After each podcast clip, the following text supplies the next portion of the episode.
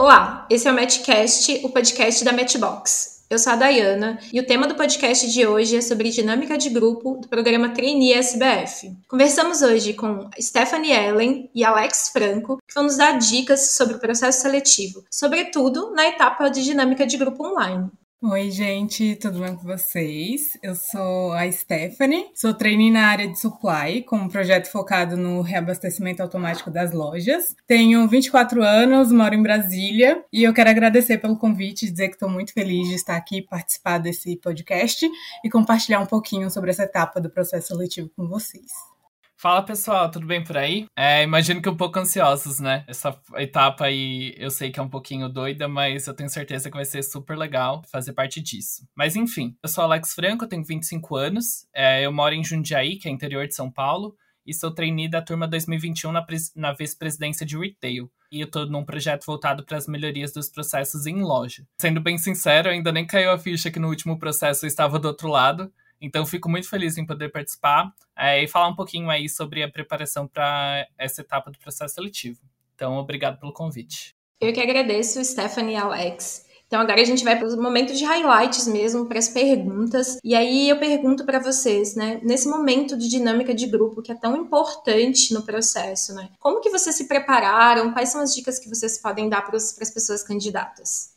Então, sendo bem sincera, assim, eu nunca tinha participado de uma dinâmica de grupo online antes, só presencial. E aí, quando eu recebi o e-mail de aprovação, eu fiquei um pouco nervosa, porque eu não sabia direito se tinha algo diferente que eu precisava saber. E aí, a primeira coisa que eu fiz foi perguntar para as pessoas que eu conheço, que já tinham passado por essa etapa, se tinha algo diferente que eu precisava saber.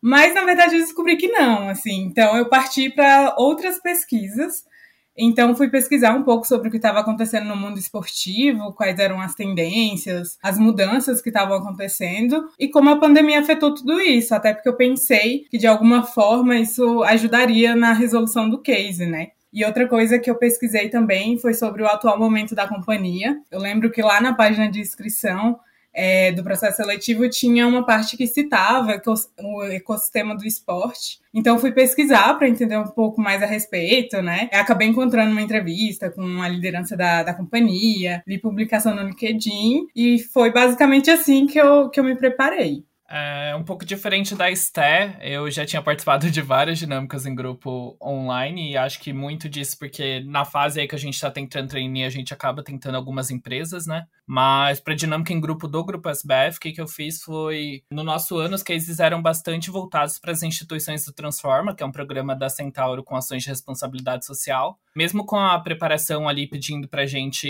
eles enviavam quatro cases, por exemplo, e pediam pra gente focar em dois. Mas eu achei importante eu pelo menos ter assim uma visão geral sobre os quatro cases antes de me afunilar só em dois, porque processo seletivo, para quem aí já está participando de alguns, sabe que sempre tem uma surpresa no meio, né? Então eu achei interessante eu pelo menos ter um panorama geral sobre, sobre os outros cases também.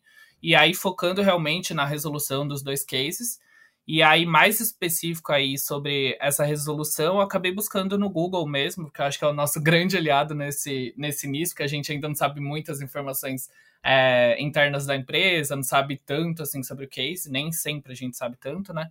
É, então, acabei ali buscando algumas informações sobre essas instituições, sobre o mercado esportivo, entendendo um pouquinho ali sobre o contexto da empresa também, e acabei montando uma apresentaçãozinha para mim mesmo, não era nada para ser apresentado, mas uma apresentaçãozinha para eu ter possíveis cenários. Então, se a conversa fosse para tal lado, para tal case, eu tinha pontos importantes para falar. Se fosse para outro case, eu já tinha outros pontos que poderiam ser falados, dados ali sobre cada um dos cases.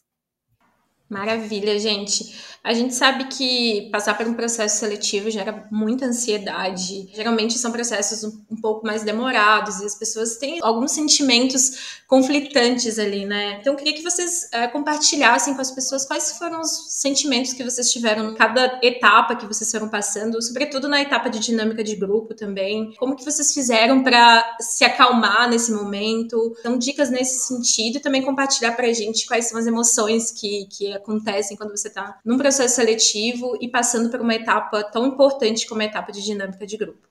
Olha, a etapa da dinâmica foi uma das que eu mais gostei de fazer do processo seletivo. Teve outras que eu gostei bastante, guardo com muito carinho. Mas eu tenho muito carinho pela, pela fase da dinâmica, porque o grupo que eu participei foi muito legal. Eu lembro que nos 10 primeiros minutos, assim, que começou, né, que eu entrei na chamada, eu dei um friozinho na barriga, fiquei ansiosa. Mas quando teve aquele momento que começou a apresentação da companhia, nossa, eu me arrepiava inteira, assim, pensando, é nesse lugar que eu quero trabalhar assim, sabe? Na hora da resolução case, eu caí num grupo só de mulheres. E aí, dentre elas, tinha uma com deficiência auditiva. E, cara, é muito mais difícil do que parece fazer acontecer através de videochamada, assim. Então, a primeira coisa que a gente fez foi ouvir ela, saber como seria a melhor maneira ali da gente trabalhar e tudo mais, para ela entender o que a gente estava discutindo e acabar participando também, né? Ela até tinha um aplicativo que transcrevia o que ela falava, o que a gente falava no caso, mas a, a, gente tinha que falar bem articulada, né? Falar devagar. E assim, o que eu vivenciei ali naquele grupo foi companheirismo total.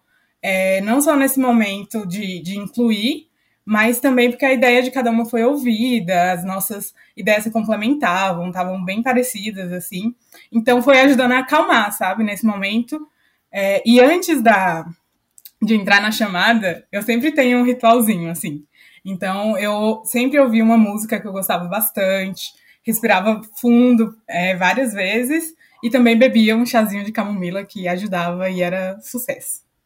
É, acho super legal essa dica aí da Step, que eu acho que era um ritual mesmo que até eu acabava fazendo eu tinha ali minha música preferida, que eu deixava ali no máximo antes de entrar pra, pra dinâmica ou para qualquer uma das outras etapas, e ficava ouvindo mesmo, porque eu acho que isso ajuda a gente estar num ambiente mais confortável, né? Então, até é positivo para quando a gente está em dinâmicas online, você ter essa possibilidade, né? Que é algo que no presencial fica um pouco mais difícil.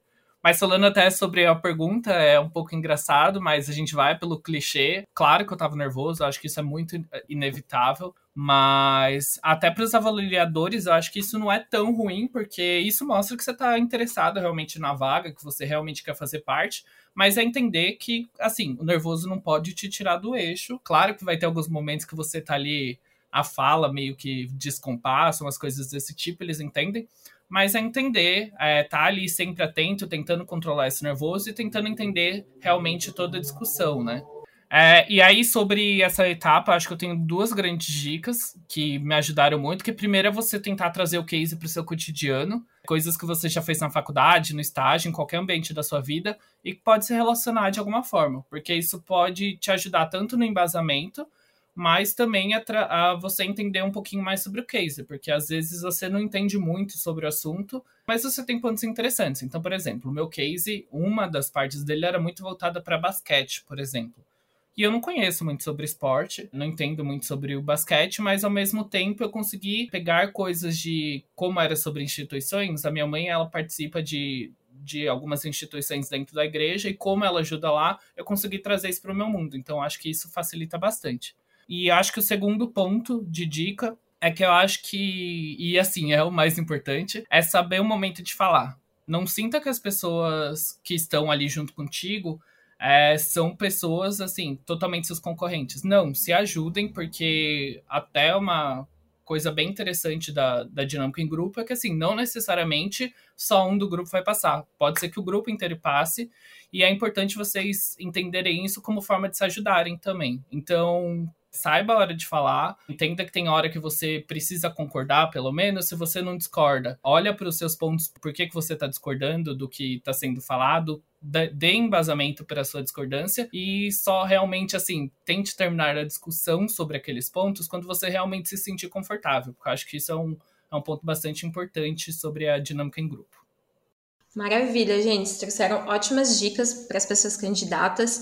Outra coisa que eu acho super importante compartilhar é, geralmente, né, antes das, das dinâmicas de grupo, acontece a apresentação pessoal. E aí, o que é essencial falar nessa hora? É, como que vocês fizeram para se destacar? Quais são os pontos que vocês podem trazer para as pessoas candidatas que estão passando pelo processo seletivo e que vão passar por essa etapa? De que maneira vocês uh, fizeram e de que maneira vocês acham que essas pessoas que estão passando por esse momento podem fazer que vai ser sucesso? Ah, eu acho super importante se conhecer bem, sabe? Eu, particularmente, aqui compartilhando a minha experiência é, do que funcionou para mim, não é uma receita de bolo, claro, mas deu certo. Eu não sou muito fã daquele pitch super combinadinho, sabe? Aquele que você faz especificamente para aquela empresa, tipo, ah, fiz um pitch aqui pro grupo SBF, com gírias esportivas e tudo mais. Eu particularmente não sou muito fã, assim, para mim faz mais sentido uma apresentação pessoal que é muito genuína com você mesmo, sabe? É, eu acho mais válido fazer uma apresentação que flua naturalmente, que conte a sua trajetória, que conte características e competências suas que o currículo por si só não vai mostrar. E eu acho super importante trazer isso no, na apresentação. E algo que eu acho que pode ajudar a destacar é se conectar com a cultura do grupo. E, gente, assim, não, não tentem criar um personagem, não mostrem aquilo que vocês não são nessa fase. Pesquisem, na verdade, sobre valor, os valores e a cultura da, da companhia e vejam quais combinam mais com vocês, assim, qual que é, é, é mais a cara de vocês, sabe? E tentem levar isso no pitch, que eu acho que tem tudo para dar certo.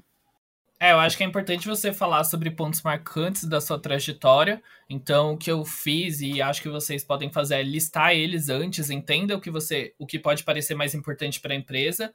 É, e claro, sabendo da questão que é para ser você mesmo. Então, não tente inventar uma outra pessoa, mas ao mesmo tempo tem aqueles pontos que para uma empresa faz mais sentido, para outra faz menos sentido. Então, acho que é tentar entender isso.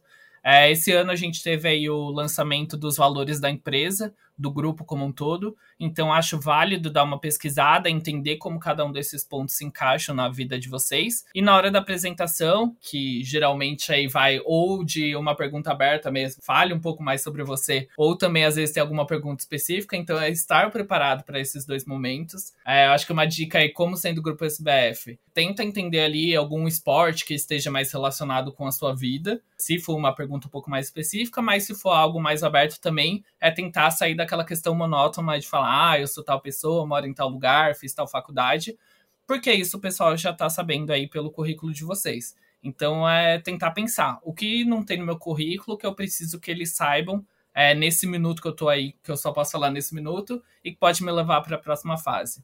É, às vezes, ah, quero falar sobre intercâmbio. Intercâmbio é legal? Pode ser legal, mas assim, ele te trouxe realmente algum conhecimento, te trouxe alguma coisa ali importante que vai fazer sentido para aquela vaga ali. Então, entender quais momentos da sua vida podem fazer com que você sobressaia ali entre os outros candidatos. Então, acho que isso é bem importante.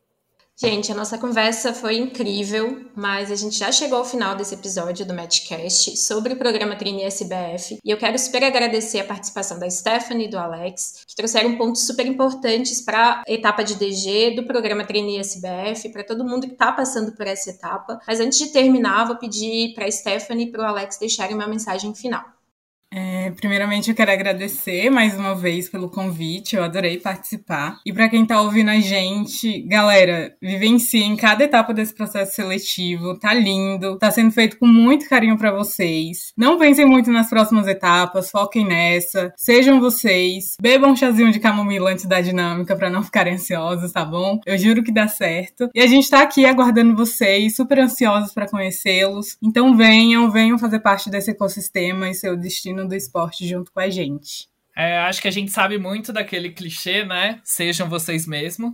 Mas acho que muito além disso, é pensem nas marcas que vocês já deixaram e que vocês querem deixar. Muitas vezes é mais importante mostrar sua capacidade de aprender do que simplesmente o seu currículo. Porque o programa de trainee é sobre isso e tá tudo bem. E ah, se quiserem me procurar pelo LinkedIn pra gente bater mais algum papo sobre o processo seletivo, tá super aberto. Podem procurar a gente lá. E mais uma vez, muito obrigado pelo convite e já estou muito ansioso para conhecer a turma de 2022.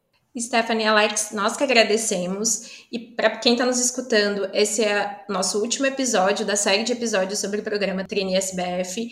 É, um abraço, boa sorte no processo e que a trajetória de podcasts possa te ajudar no processo como um todo, tá bom? Abraço, pessoal!